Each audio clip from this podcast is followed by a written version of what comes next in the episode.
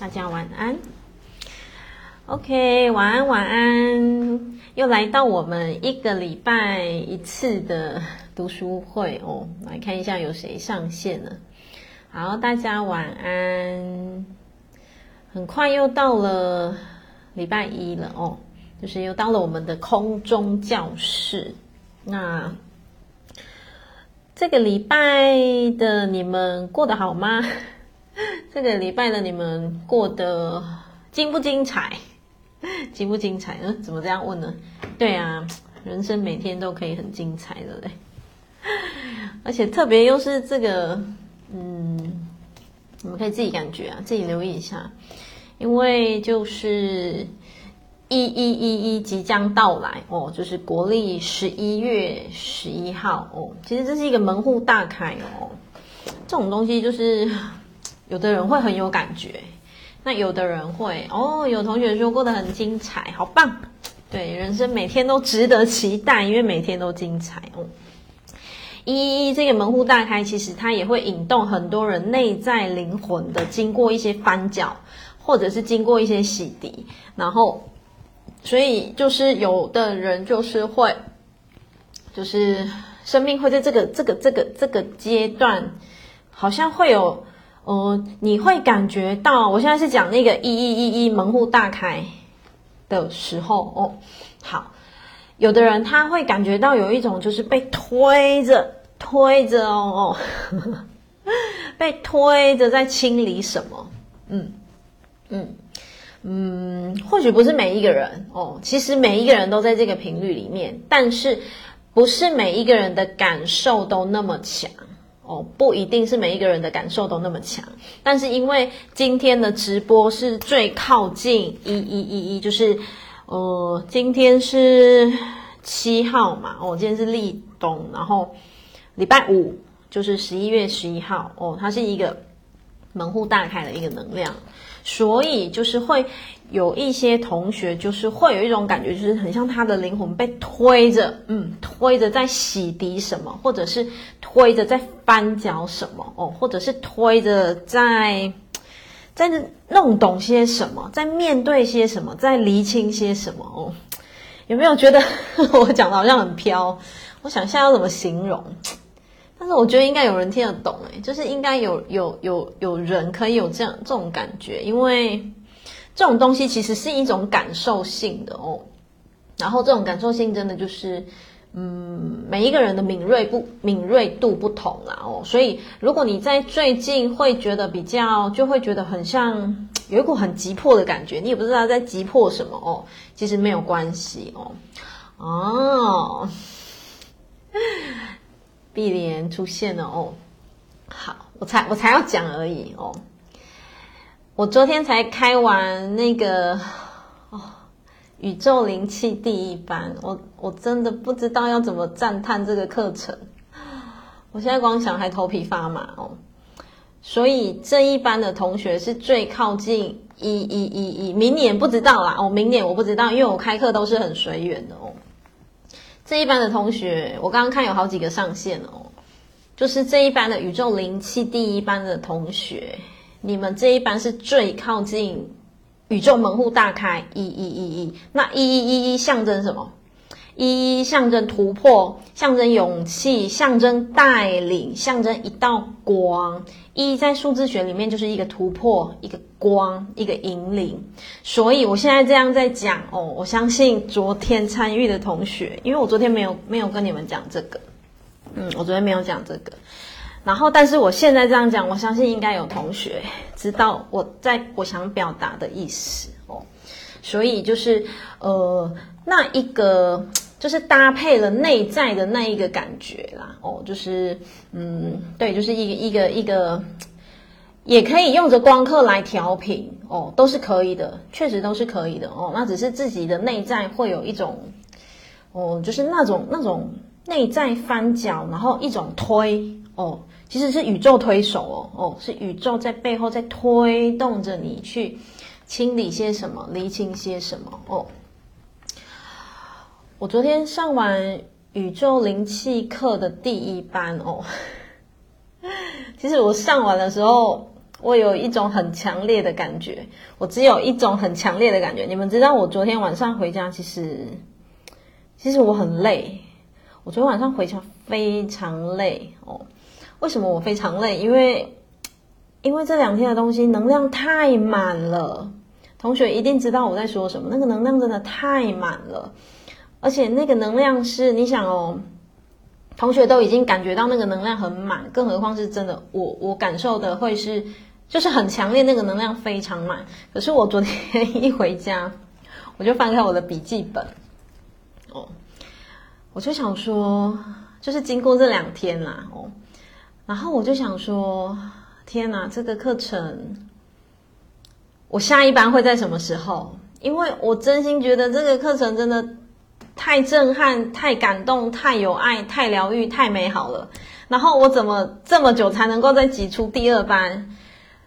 因为就是其实是我时间不够啦，其实是因为我的时间都排满了哦。因为其实候补的人很多，然后是因为我没有办法再多排时间这样。我我我昨天一回家，其实当下的想法就是啊。第二班要到一月，然后第三班更久。第三班很像我的那个，嗯，第三班很像要到四月了。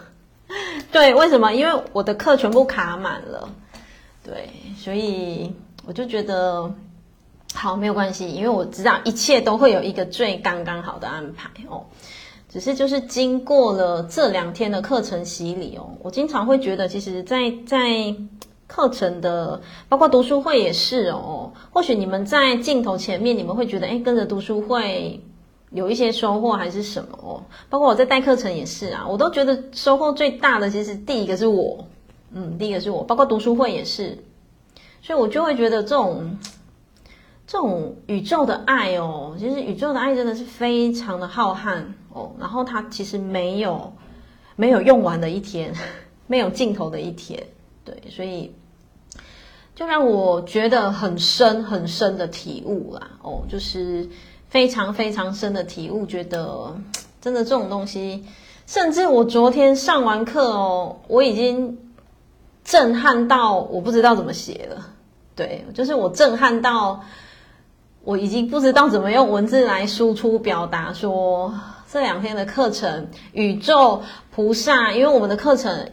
宇宙灵气里面是三位大菩萨共同来主持的哦，观音大士，然后绿度母大士跟药师琉璃光大士，就是我已经震撼到不知道怎么去形容这个课程里面的感受。不然以往其实我会写一 写一些啊，不管啊，就我自己的感觉啊，或者是学员的回馈啊。可是昨天那一门课，我已经满到震撼到感动到。我真的不知道怎么写了，对，然后我觉得 OK，一切顺缘，真的，反正就是会上到哪一班，或者是你会参与到哪一个课程哦，真的都是缘分，对，嗯，再一次深深的赞叹，呵呵 赞叹宇宙的爱，赞叹菩萨的爱哦，然后我也好赞叹，其实你们知道我这两天的课程哦，这是我我开始代课大概快一两年有吧，一两年哦。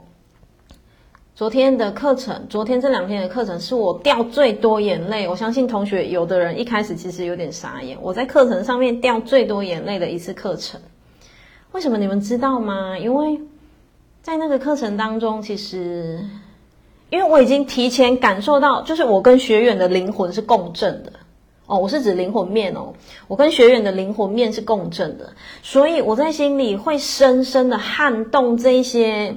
昨天有八位学员哦，呃，我在心里非常深的撼动这些很勇敢的灵魂，嗯，因为这些灵魂他们已经决定好要通往这条觉醒的道路，甚至通往这一条什么服务的道路，是真的。所以我只要连接到这样子的频率，我就会很感动，很感动，然后我甚至会感动到。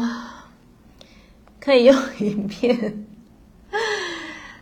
我甚至会感动到，就是，反正昨天有同学就是一开始想说，我怎么会一直，我整个一直哽咽，然后我一直擦眼泪，然后其实后来我们大家都共频，然后其实因为我某些东西我已经收到，可是我还没有办法跟学员表达。可是因为就像我刚刚讲的，其实我非常撼动这些已经决定好要向内去挖自己，然后已经决定好要勇敢走上这一条自我面对的道路，然后甚至已经决定好要走向服务的这一条路。你们知道走向服务也是要有勇气的。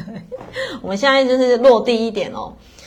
是真的，也是要有勇气的，对不对？哦，对，所以昨天这一班共振出很多这样的灵魂。然后我经常讲，我只有两只手，对，我经常讲，我只有两只手，然后我能牵的就就这一些，所以我只要感受到说，哇哦，会有灵魂再一次的展翅翱翔，然后飞向自己的天空，然后去照耀更多需要的人的时候。我觉得觉得非常的感动，对，然后那个感动，反正就很满，满到就是啊，真的不知道怎么讲的。好了，未来有机会，或许现在在线上的你哦，未来就是会在宇宙灵气课当中我们会相遇哦。然后这门课真的就是，我真心觉得就是一门。反正就是很美好的课程啊！哦，好，来，同学有没有感觉到我真的不知道要讲什么了？对，因为太多了，我太多东西想讲了。来，同学，我们来到了读书会哦。张德芬老师的《遇见一个人的圆满》。嗯，其实你们知道吗？我昨天开完课之后啊，我我呃，其实我我也才刚开那个什么。光课哦，刚开光课没多久哦，谢谢那个赵平同学，谢谢你哦，谢谢你的喜欢哦。淑美说上了课哦，淑美是昨天有来上课的同学，上了课如同到神界走一回哦，好哦，这个形容词有点奥妙，这可是这个奥妙哦。我我觉得现在同现在线上的那个那个昨天有上课的同学一定觉得你们来上了就知道了，真的很难形容哦。对，同学也说很像到神界神界走一遭，对，反正就是那个那个感觉真的是啊，只有自己体会过才知道了哦。我想表达的是，其实我刚开始开光课。然后两个礼拜后，宇宙灵机课上来了哦。其实，在我自己的身上，我也感受到一股很强的能量。因为一定有同学知道，我在十月底开始进入我我进入玛雅星的流年啊。然后我那个玛雅星的流年是自我存在的黄太阳流年，然后这个流年就是要完整的放光。完整的放光的流年，然后我想说，哇塞，我才进入那个流年的第一周就开了光课，进入流年的第二周就开了宇宙灵气课。其实这个都是宇宙真的背后一直在协助，很完整的的，就是那个光啊，那个疗愈力啊，就是我我明显感受到了，嗯，真的很感动哦。好，我们来看一下一百二十页哦，一百二十页。所以我只能说。真的就是有喜欢的课程可以好好把握啦。为什么？因为这是一个很需要学习的时代，因为时代的转动真的很快，很快。所以如果有机会可以透过课程去锻炼你自己的话，真的就是我会鼓励同学要好好把握啦。哦哦，碧莲昨天也有参加，碧莲说感动、撼动、疗愈，化作一股灵性动力。哦，谢谢，爱你，对。真的是撼动，他用撼动真的不夸张。好，来，我们来到一百二十页哦，我们来看一下今天作者要跟我们分享什么呢？哦，好，一样我带重点哦，然后有一些可以自己看的，我我会跳过哦。我们来看一下哦，作者写说，有内涵的人一定吃过苦，但吃过苦的人不一定有内涵。来，继续往下走。就是作者，其实他这个是有点在小小的陈述哦，就陈述他遇到一个朋友，他说有一次在长途旅行后，他回到了台北，然后呃，总之他就是遇见一个好久没有联络的朋友哦。好，同学直接跳到第三段哦，他说不过他跟这个朋友一坐下来，诶，这个朋友他就开始抱怨哦，开始抱怨什么？就是抱怨邻居啊，抱怨叭叭叭叭叭哦。然后这些抱怨呢，在作者的眼中都觉得是很没有意义，然后是很低频的负能量的东西。然后作者说哦，他试着告诉对方哦，然后就是呃，告诉他说，诶，你对邻居太太的感觉其实是对母亲感受的延伸，就是其实是你投射的哦。他的意思是这样。因此，现在主要还是要修复和母亲的关系哦。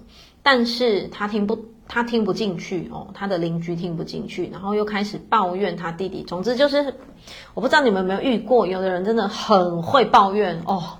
我以前也有遇到，那个真的是，呃，像我遇到这样子的能量的人，我会刻意保持距离哦。即便哦。就是可能聊个几句，我我会看出他的功课是什么啦。就是其实讲个几句会看得出来他的功课是什么。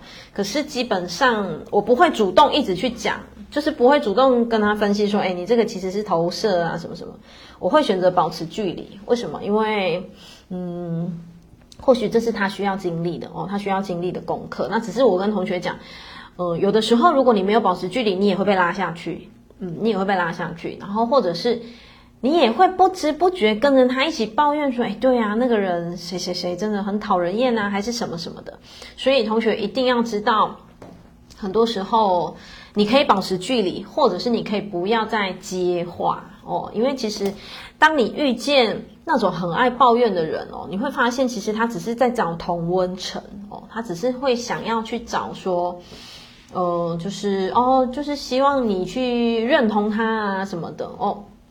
好，所以作者说他就是听不进去，然后又开始抱怨，然后这时候作者就觉得很不舒服哦。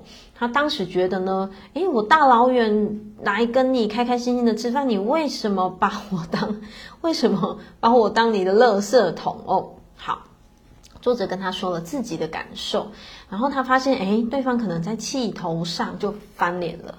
就翻脸了。好，同学直接跳到一百二十一页的倒数第二行。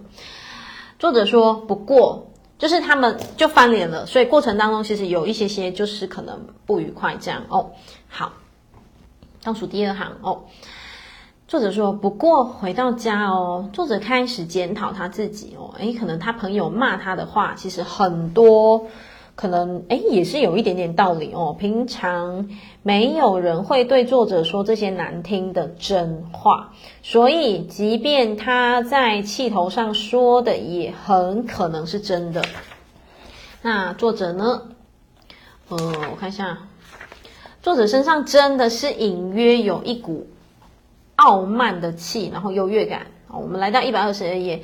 平常一般人可能不会感觉得出来，但是，总之就是他被他朋友这样回嘴之后，他可能觉得，诶，那对，那是不是我内在需要调整什么？哦，好，来下一段。于是作者打电话给他在北京的一个闺蜜，问他说，诶，你认识我那么久，你觉得我会不会傲慢啊？会不会优越感，还是怎么样怎么样？哦，好，然后其实这个朋友就跟他说，诶。他觉得，嗯，就是他觉得不会哦，他觉得不会。好，OK，所以呢，由由此可知什么？来，我来看这一段的倒数第二行的下面，作者就说。那一个跟他有点不愉快的同学哦，因为母亲就是他的母亲哦，就是他那个朋友的母亲这样对待他，所以他不由自主，同学把它画起来，不由自主的把这些感受投射到邻居、好朋友跟同学身上。就是作者他有去确认过说，诶，他好像不是那个朋友讲的那么夸张哦，所以他觉得，诶，对，那确实是那个朋友跟他有点。争执那个朋友的投射哦，好，同学知道，呃，直接来到一百二十二页的这个红体字这边，结论就是什么哦？其实真的就看结论就好了。结论就是画起来，每一个人的烦恼和看事情的角度，真的都和小时候种下的印记、养成的模式有关。不过，这个并不能让我们推卸责任，意思就是你也不能因为说啊，我就原生家庭把我养成这样啊，所以我就愤世嫉俗啊，叭叭叭叭哦，就是不行，我们还是要为自己负责哦。好，所以他说不能这样就推卸责任，说因为这是你的问题，所以我没问题，不需要做检讨或改变。好。作者他想要告诉我们的就是，很多时候，比方说，你看这个人不顺眼，其实是你内在你一定有对什么东西不顺眼，然后你会投射、会转移，真的是会投射、会转移。就是你对不顺眼的那一个人的事情哦，如果你没有清理掉的话，真的，同学可以去觉察，你就会投射出把这个这个能量，这个一样让你就不舒服的感觉，会转移到某一个人身上哦。好。来，同学来到了一百二十三页的第四行，所以把和朋友、爱人之间吵架的内容拿出来，好好检讨自检讨自己，其实也是一个嗯可以修行的途径哦。好，他说，否则你修了什么境界啊，上了多少课啊，拜了多少大师啊，如果你没有勇气好好面对自己内在被其他人。这个这个都是重点哦，画起来哦。如果你没有勇气好好面对自己内在被其他人勾出来的阴影的话，都不算是真正的修行，真正的成长。换句话说，这个人他把你不舒服的感觉勾出来，其实不是他的问题，是你自己内在还有没有过的议题功课。为什么？因为。我经常做一个比喻，如果你的手没有伤口，泡到盐水是不会痛的，所以你不能怪那个盐水说都是那个盐水让我很俩工啊，还是怎么样？其实是你自己手上有伤口。如果你手上没有伤口，那个盐水再浓不会刺痛。之所以会刺痛，其实是你还有过不去的功课，过不去的议题。所以我觉得作者非常到位的说，不要讲说修了怎么样，上了多少课，拜了多少师。你先去看你有没有好好的去面对，当你被勾出不舒服的议题的时候，你有没有好好的向内哦？你有没有好好的向内去觉照说，诶，我是不是还有某些功课还没有走过哦？好，而当作者深自检讨、忏悔了以后，觉得心里有一块坚定的地方松开了。其实这就代表什么？他已经开始向内觉察了，然后他的情绪上感到久违的轻松，然后呢，慈悲心、包容度也都更加的。舰长，然后呢，他很感谢老天爷一路的指引，然后能够让他不断不断的学习与成长。好，而没有舒服过了头，所有艰苦考验都只是为了让作者更加自由。嗯，好，最后和大家分享这一段话哦，作者做一个结尾：有内涵的人一定吃过苦哦。其实这这个我蛮认同的。嗯，我蛮认同的哦。然后，但吃过苦的人不一定有内涵，也不一定能够成长成熟。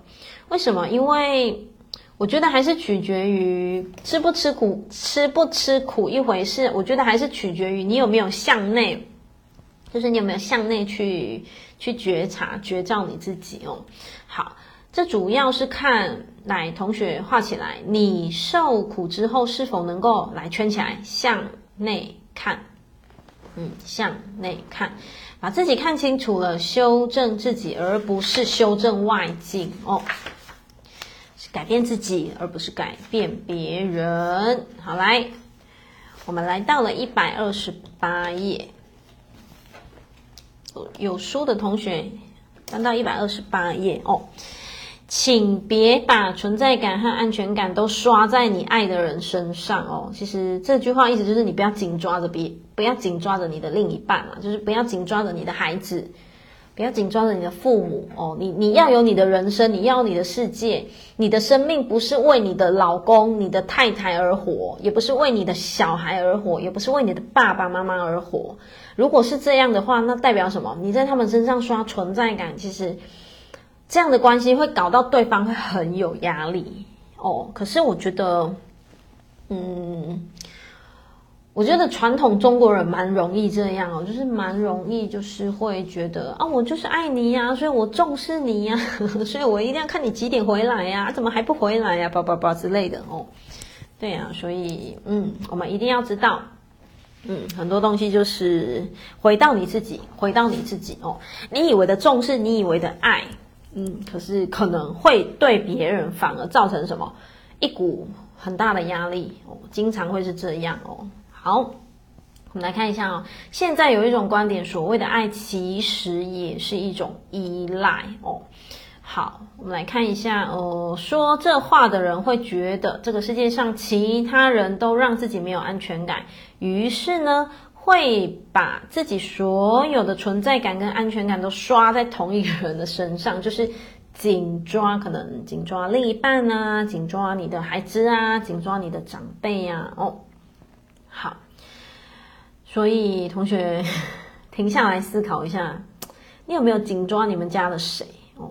可以可以思考一下哦，就是可以可以想一下，思考一下，你有没有紧抓你们家的谁哦？对，可是有没有紧抓自己？自己会有感觉吗？我觉得可能旁人会比较有感觉哦。好，诶，说不定啊，说不定我们讲到这里，已经有人意识到说。嗯，好哦，我要再放松一点哦。来，我们来看一下，呃，第二段，现实生活中呢，作者看到许多女人都是这样，把她们的安全感和存在感刷在什么父母或者孩子身上，所以即使父母很老了，身体不行了，甚至自己都六十几岁了，还是什么紧抓着，紧抓着父母不放。哦，你看，他就写了，在医院用尽用各种手段不人道的急救，嗯，对啊，这个我觉得就是见仁见智啦，哦，但是我我真心觉得就是家人间要可能要讲要讲讲好哦，讲清楚为什么？因为有的时候你会知道，你觉得你在爱他，所以你一直想要用它上面写着很多。不人道的急救，对，可是对他而言一定好吗？真的是一个问号哦哦，可是没有绝对啦，这种事。以及说没有人可以紧抓，那你是幸福的，为什么？因为紧抓的人其实压力会很大，为什么？你紧抓别人代表什么？你是没有安全感。其实其实哦，会去紧抓，不管另一半啊、父母啊、孩子啊，会去紧抓，其实是没有安全感的哦。哦所以有时候很多事情一体两面，看你怎么看哦。好，我们来看一下哦。有些人是拿孩子来刷存在感，然后给孩子很多压力，希望他们有所成就，因此就会逼着他们去干嘛干嘛干嘛，学什么学什么学什么这样哦。好，下一段，作者说之前 亲密关系出了问题，其实也就是什么存在感的问题，就是他。抓太紧了哦，他抓太紧了。好，呃，作者在亲密关系中寻求小时候没有被父母满足的情感需求。来，接下来画起来。但是这些需求其实应该在生命成长的过程中，用其他更多、更好的方式来满足。而不应该是一股脑的全部抓到哪里亲密关系当中？为什么？因为这样关系会窒息，这种关系绝对会窒息，它绝对没有办法长远哦。好，来到了一百二十九页的这一段的倒数第二行，但是作者就是特别会把情绪需求放在另一半身上的这种人，所以他的亲密关系才会出问题。嗯，作者已经意识到了哦。好，来下一段画起来。我们我们每一个人都会美其名的说：“哦，我好爱你哦，哦，我我因为我爱你，所以你不要跑太远，什么吧吧吧。” 其实就是一种什么掌控，然后以及缺乏安全感的抓取。有的时候，因为我们自己不会找奶吃，所以需要别人喂，这叫讨拍，你们懂吗？但是。喂的那个人就很倒霉了，因为喂的那个人他被你紧抓，他压力大不大？其实压他压力会很大哦。可是我们却美其名的什么以爱为名，然后其实是在行控制之实。其实很多亲子关系会变这样哦，亲子或亲密关系，嗯。好，他就写说，因为我爱他，所以我无论如何就不能失去他哦，所以他要怎么样怎么样，而且我为他付出那么多，这就像有没有很多父母会跟孩子说，或者是很多亲密关系就会讲说，我是为你好才怎么样怎么样怎么样哦，我是替你着想才怎么样怎么样怎么样哦。他的例子，他举的例子就是这样。来，最后一句，把它画。三个重点，给他五颗星好了哦。其实这都不是真正的爱。重点来喽，真正的爱是什么？是永远把自己放在第一位。我自己先舒服了，我才有资格说我爱你。我经常跟我的学生分享，任何平台我都分享，把自己放在舒服的位置很重要哦。好。否则呢，你自己都不快乐了，却说：“诶，我希望你让我快乐，我希望你怎么样怎么样怎么样哦。”这样的爱就会造成什么？索取哦，这这种爱就不是和谐，就不会是平衡的，就不会是真正的爱哦。我相信这是很多人的功课，嗯，为什么？能不能够把自己放在第一个舒服的位置？这个东西对很多人就已经是一个，我觉得就已经是一个大魔王了，就已经是一个觉得很难，然后就一定会有人跟我说：“可是我那个另一半怎样怎样。”可是我之前也讲过啊，哦，或许你没有办法百分之百把自己放在舒服的位置，没错。可是你的那个百分比可以就比以前再多一点嘛。就再多一点点，多一点点嘛，哦，那再多一点点会难吗？其实就看你怎么做哦，所以是有办法的，真的，真的，真的是有办法的哦。来，同学来到一百三十页，亲密关系是人生最好的修行道场，嗯，无敌认同。亲密关系就是什么？夫妻关系、亲子关系哦。好，亲密关系是人生最好的修行道场。来，接下来画起来。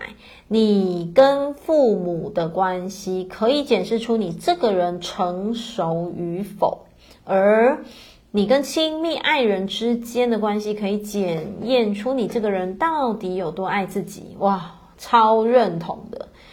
你知道，我身边真的很多那个 非常刻苦耐耐劳的女性姐姐们哦，就是在。婚姻里这样委曲求全，受尽委屈，哇！我真心觉得，真的就是反映出这句话，就是你跟你跟你另一半的关系，可以检验出你到底你有没有爱自己哦。好，但是当然，就是像我讲的。有一些人或许他觉得我就有苦衷啊，我就怎么样怎么样啊哦，但是慢慢的真的多一点，再多一点点，多一点点，一次多一点点，绝对没有问题的。嗯，只要你愿意，真的真的，只要你愿意。好，接下来很重要哦，因为你的爱人，你的另一半就是一面镜子，他映照着你最不想看见的自己的那一个部分哦。为什么？其实这个东西就是一个。一个什么？一个相互的投射啊！哦，好，为什么恋爱开始的时候很甜蜜？因为很新鲜，你在他身上看见的完全都是美好的东西。因为还在谈恋爱，所以即便他做同一个事情，你只会看到美好的那个面相哦。可是久了就不一样了哦。你们，我们继续看下去。呃，他在你身上看到的也都是美好，就是初期还在恋恋爱甜蜜期的时候，所以两个人一起在那做美梦。可是渐渐的，当两个人熟悉了之后，事情就往反方向走了。画起来，我觉得这形容很棒的是，以前是黄金投射，有没有？就是以前觉得哦，做什么都好，做什么都好美好帅，这样以前什么都好哦，把最美好的幻想放在对方身上。接下来之后呢，时间久了会变成什么？阴影投射。为什么？因为奇怪，明明做同一件事情，怎么看到的都是很讨人厌的那一面？有没有？然后把自己不想看到的东西，或者不喜欢的东西投射在对方身上哦。好，并且扩大好几倍，这个时候呢，就是最佳的修行时刻了哦。我之前曾经讲这句话，可能同学有有有的人，嗯，有一些前面有跟过课的，可能比较懂。然后如果有一些同学不知道，我再把它解释一下，为什么它后来会变成阴影投射？它的意思是指，我打比喻好了，打比喻好了，在夫妻关系当中，如果一方一方都不打扫，假设一方都不打扫哦，然后 一方一直一直在打扫，然后一直在打扫，那个人打扫久了会不会抓狂？会对不对哦？然后他可能会很生气，很生气，很生气，说为什么都是我在扫，为什么你都不用扫哦？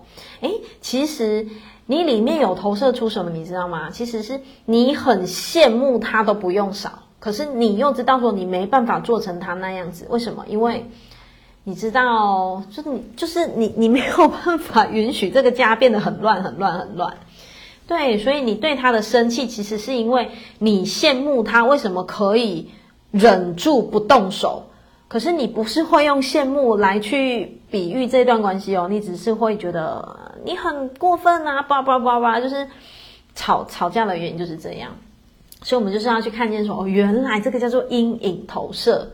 这样同学有没有比较理解？因为我这个比喻是很，我觉得蛮落地、蛮生活化的啦。哦，好。而且随着时间久，有时候是扩大好几倍哦。其实就是你很羡慕他怎么可以这样，可是你不会用羡慕去，嗯，如果你没有走的觉察够深，你不知道其实你在羡慕，你不你不知道你在羡慕，其实他怎么还可以懒在沙发上？其实你不知道你在羡慕，可是你会是那种很抓狂式的反应出来哦。好，然后这个时候呢，就是最佳的修行时刻。所以说，亲密关系是最好的修行道场。同学可以自己写啊。最好的修行道场就是什么？家。修行的道场真的不在庙里，不在哪一哪一座大殿里，真的在哪里？在家，在家里面，在家里面哦，在家里面，在婚姻关系里面，就是那个家哦，一样的。好。每个人，我们继续往下走。每个人都很不容易走过这一关，真的很不容易哦哦，真的很不容易。好，是羡慕还是抓狂？其实你骨子里是羡慕，可是你表现出来会是抓狂。如果你不够向内走的话，你不会知道你有羡慕的那一层，因为那一层其实是你，其实就像一面镜子哦。呃，我们回到课本，嗯。作者说，他常常听 太太们说：“哎，我成长了，我修行了哦。”然后他还在那边做他的大老爷啊，哦，还在那边做他自己，我该怎么办好？作者说：“哎，说这些话的人，其实你没有真正的接纳他，你没有，你没有真正回到自己身上。”来，同学把回到自己身上画起来。嗯，回到自己身上。好，接下来一样很重要，继续画。作者的建议很简单，把你对对方的关注和期望全部都收回，全部回收收回，一样了，回到你自己身上去关注你自己就好。我觉得这个太到位了哦。不是因为他是你的另一半，他就一定要帮你做什么？没有，请你收回期待。不是因为他是你的兄弟姐妹，他就一定要帮你做什么？问候你、呵护你？没有，收回你的期待。不是因为他是你的爸爸妈妈，他就一定要分财产给你？没有，请你收回期待。不是因为他是你的谁，他就一定要怎么样？没有，收回期待。当你觉得。你是我的谁？你应该要怎么样？怎么样？你你怎么没有这样？你让我好失望的时候，其实有问题的不是他哎，有问题的不是他们哦，有问题的是谁？来，自己为什么？因为外面有别人吗？没有，外面没有别人哦。我觉得这句话很到位啦，所以同学，如果你们能够去好好体会一百三十页的最后两行到一百三十一页的前面两行。你们如果能够好好体会这一段话的话，恭喜呵呵证得菩提，差不多就是这个概念哦。就是你会很多东西你会松开，很多东西你会放下，很多东西你会能理解说，对啊，我为什么要对他有这么多的期待？诶，我在期待的过程当中，是不是就是前面我们讲的，你就是在刷存在在他身上刷存在感啊？你在紧抓着他，希望他要照顾你啊，希望他要对你怎么样啊，对不对？所以问题是谁？不是他怎么照顾你，他怎么回应你，嗯，来决定你接下来要怎么走，而是你要看懂、看清楚，是你过多的期待投射在他投射在他的身上的时候，其实你自己的问题，不是他的问题。这样同学懂我的意思吗？理解我的意思吗？哦，因为这一段话我觉得很好用，是用在夫妻关系，或者是用在亲密关系都很棒哦。用在什么？哦，亲职啊，手足啊，哦，就是 很亲近的关系都很棒。好，来，接下来一样是重点画起来。你对他有很多的期望，其实对他来说是不公不公平的。我觉得真的很到位。为什么？请回到你自己身上就好了。嗯，他不需要被你期待，他为什么要接住你的期待？是不是？就只是因为他是你的谁，所以他要被你期待吗？未必，真的未必。当我们不断的去期待谁要怎么对我的时候，其实是我自己的内在匮乏哦。我自己的内在匮乏，我才会期望谁要怎么来弥补我这个洞，谁要怎么来弥补我这个匮乏？匮乏我把它形容成一个洞好了，因为你内在还有洞，所以你会想要去抓亲近的人呐、啊。呃，另一半啊，孩子啊，爸妈啊，手足啊，来填补你这个洞。可是，他们为什么要填补你这个洞？他们不需要啊，他们不需要来填补你这个洞，因为这个功课是谁的？功课是你自己的哦。好，所以我是不是在一百三十一页的第一行中间，把那个回到自己圈，叫你们圈起来？有没有那个回到自己那四个字？回到自己。我叫你们圈起来，对不对？意思就是这样。有没有发现我这里稍微有停留，多讲一下下？因为我觉得很落地，很重要，就是对我们的生活会特别对亲近的关系会很有帮助哦。对，没错，内在匮乏，同时也是把自己的力量交出去。对，当你把自己的力量交出去的时候，你就会一直在期待别人要满足你。嗯。你会一直在期待别人要填补你内在的洞，你会一直在期待说你要把它抓紧紧的。其实说到底就是你内在还是匮乏的，没错。嗯，同学写得很棒。好，所以作者就说你的过多期待其实对他是不公平的。好，我觉得他这句话超级白话。好，来，因为通往坟墓的道路。是由期望所铺成的，有期望就会有失望，是真的。同学，你们可以把这句话再圈个三圈，用个荧光笔。哦，你有所期待，你有所期望，其实后面就会失望。嗯，不需要，因为你的期望就会变成是他今天笑，你心情才会好；他今天如果瞪你一眼，哇，你就会掉到地狱。所以，当然我们要收回投射，收回这个期待呀、啊，对不对？哦，收回这个渴望、盼望跟期待。OK，所以我来看一下哦。哦、所以同学就是 要记住，通往坟墓的道路是由什么期望所铺成的，所以有期望就会有失望。嗯，我我不知道同学。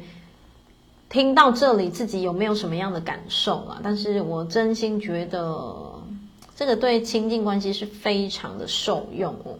他说，然后呢，你就会指责他，指责他什么？诶，你明明可以这样做，为什么不这样做？那你为什么要这样对我？叭叭叭叭叭叭的哦。其实是因为你对他有期望。好，怎么收回期望呢？你要真真切切的认识到所有的问题，来，同学画起来。你要真切的认识到所有的问题在于我们自己的内在。好，我之所以对他有这样的期望，是因为我内在还缺乏一份稳定的爱。好，然后通常真的哦，会去那个什么，就是那个抓那个什么，呃，另一半或者是那个男女朋友关系抓很紧的，其实蛮多都是从什么原生家庭就匮乏，嗯。从小，有没有你看他就写啊，小时候父母没有给作者哦，没有给作者，然后现在只有，呃，作者自己才是唯一可以给自己这份爱的人哦，所以作者他意识到了，其实他是从小原生家庭的爱是匮乏的，所以他到亲密关系当中，他才会紧抓着他的亲密爱人，所以到最后就哇出现问题了，这样哦。好，我们来看一下哦。和爱人分手以后呢，作者说：“呃，我跟我自己内在的伤痛，那种被抛弃、被背叛、被无视，哎，被无视、孤独、伤感的感受待在一起哦。”好，然后作者一个人关在房间里面，然后卷在床上。然后变成像婴儿的那个状态一样卷在一起哦，然后这样抱着自己。然后作者说，他开始不由自主的叫着一个人的名字。他说：“哎，当然不是叫前夫的名字哦，他叫的是他妈妈，就是叫妈妈妈妈这样哦。”好，作者说，我心里可能还是觉得妈妈没有以我想要的方式爱我哦。好。作者说：“我有欠缺，我想在爱人，就是想在另一半的身上来弥补，弥补这个遗憾哦。所以作者感受到说，他所缺乏的爱，他想要在他的爱人身上来去紧抓，然后去弥补这个洞，弥补这个遗憾。他说，其实对，对他当时的另一半是不公平的嘛，哦，是不公平的。好，当然作者说，诶他的母亲现在年纪已经很大了，而且也非常的爱作者哦。如果说，嗯，他希望他的妈妈来来拥抱他，说那是绝对没有问题的哦。可是那种感觉现在连，哦，他说他觉得连他妈妈都没有办法弥补了哦。但我觉得，我觉得不会啦，我觉得还是可以弥补啦。为什么？因为他既然就说，呃，就是他的妈妈很爱他，然后。我觉得是可以的哦。好，作者写，我们顺着文字哦哦，唯一可以弥补的，唯一可以给我想要的那份爱的人是自己。当然，他也没讲错哦。好，同学把自己画起来。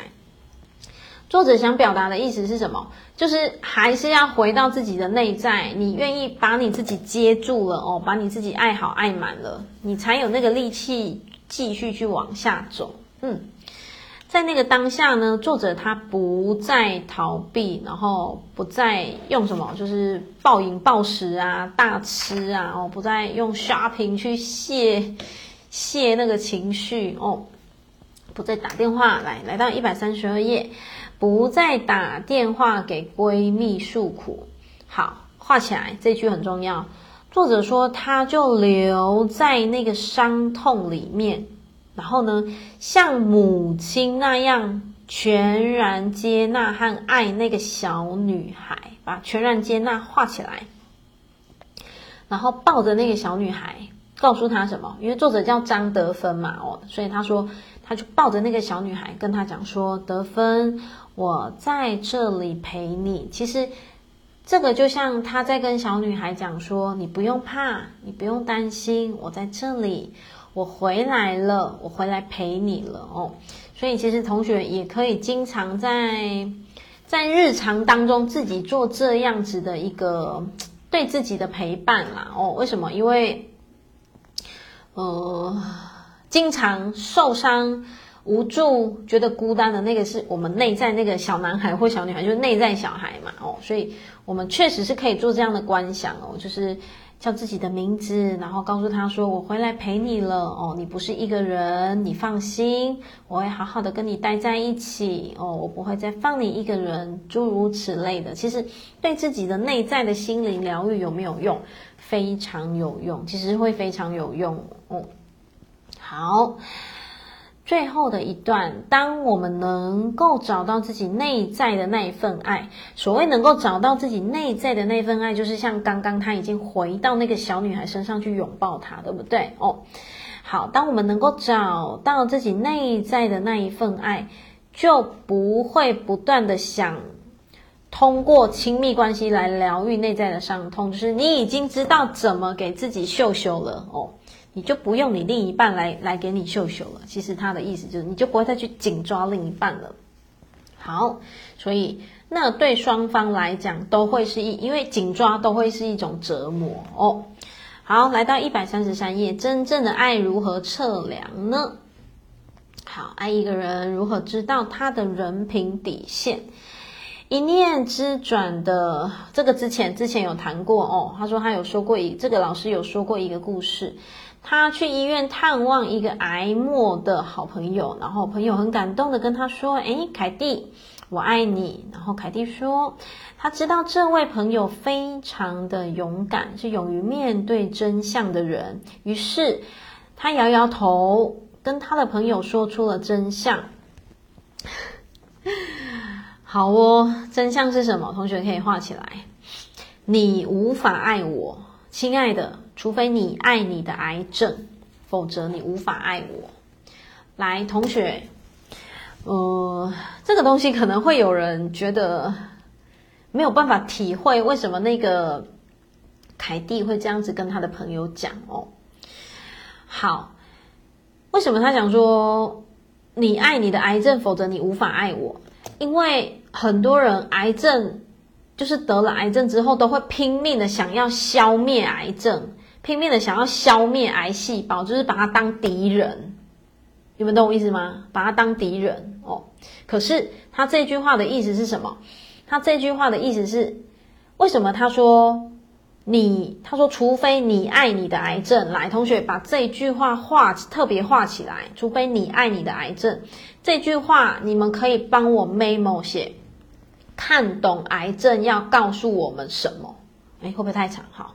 反正我的意思就是这样，你要先去看懂为什么你会癌症，你要先去看懂为什么你会有这个疾病，所以他其实要你去拥抱这件事情，因为当你去拥抱，当你去看懂说，哦，原来这个癌症是要我松开，要我不要再紧抓，要我好好爱自己，要我不要急躁，要我诸如此类啊，不要再抱怨，要我怎么样怎么样怎么样。他说，除非。你去爱这个状态，就是你去理解、去接住这个状态。当你理解、接住了，诶，很多人会因此就可能身体就整个好转哦哦。好，所以他就讲哦，你看，除非你这样，不然你无法爱我。因为这个凯蒂他的意思是指说，除非你看懂你生命的功课，否则。很难讲，疾病会不会就很快带走你？很难讲。那带走你，你你没有办法再爱我了。他其实这句话没几个字哦，可是却很，我觉得非常，就是整个撕开，就是把把，就是想呈现出内在那个最精髓哦。当然我知道真的不容易啦哦。为什么？因为这真的是很生命当中很大很大的功课。但是我还是很想带出一句话，就是。凡所有你遇到的，绝对都是你有办法处理的哦。然后呢，真的，任何的疾病哦，我们那种小感冒不讲了。我觉得疾病其实它真的都是化了妆的祝福，它背后一定有话要跟你说，只是说了你听不听，听了你愿不愿意懂，懂了你愿不愿意实践，实践了你愿不愿意持之以恒的改变你自己。嗯，就是这一连串哦。对，所以如果你能够进行到我刚刚讲的这一连串的话，其实这个东西就就就不会存在了哦，就是这个生病的这个状态。好，OK，确实，当我们无法去爱所有的人事物时，我们不能说我们可以真正的爱任何人哦。好，这个观念非常的有挑战性。作者刚听到的时候是无法接受的，不过后来经过作者生活中的观察以及对人性探索与理解，作者发现他的确怎么样闪烁着真理，是他确实是真理，真理是哪一句话？就刚刚那句话，你无法爱我，亲爱的，除非你爱你的癌症，否则你无法爱我。哦，这就是当他形容的真理。好，就像当下的力量的作者哦，他说什么？如果我们瞧不起一个清洁工，对他没有敬意，那么。当这位董事长失利的时候，来，我们来到一百三十四页，我们对他的脸色可能也会改变哦。所以其实就是你的内在在在反映投射些什么哦。好，作者说，我为什么建议大家在谈朋友的时候，应该多去看看对方是如何对待他的前任。前任男女朋友的，如果他的前任对他非常的有意见，甚至再也不愿意相见，而他讲起前任也是不屑的、负面的，诶，那你千万不要傲慢的以为这是因为他的前任不好，然后不善良，叭叭叭叭哦，所以才会这样。好，而因为你。够好，够善良，对他特别好，他也特别爱你，就会对你态度不同哦。他意思是说，这是痴人说梦啦。他意思是说，好，作者意思就是他怎么对前任，其实就有可能会怎么对你啊。所以他意思是说你，你你可以去看看他怎么对前任的意思哦。好，当你们有冲突的时候呢，当你损害到他的利益的时候，你再去看看他的嘴脸。一定和他对待前任的方式是如出一辙的哦，就是他一直是指到那个什么有利益冲突的时候，就会好像回到原本的那个状态。一个人的处事方法、对人的态度是非常难以改变的，除非他在修行哦。他有讲哦，他也没有说完完全全，他说除非他在修行，有觉知，来把它画起来。看到自己的问题，就是会向内看，然后并且愿意改变，否则呢，他最终的本性如何，其实会怎么样？会露出马脚。好，我们来到最后喽。也许你们之间有一些既得利益的关系哦。好，但是作者想说的是，不要对一个人的改变存有妄想。看清楚他对他不喜欢的、没有帮助的，甚至损害他的利益的人的态度，哦，你就知道这个人的人品底线到哪里了哦。就是去看见说，诶，当他遇到了负面的事件的时候，可以这么说，就是遇到负面的事件、负面的人的时候，他的态度是什么？其实才是他真正的人品哦。好。这个就是作者今天要跟我们分享的内容。好，那我们今天的读书会就到这边了哦。然后我觉得今天很很让我觉得。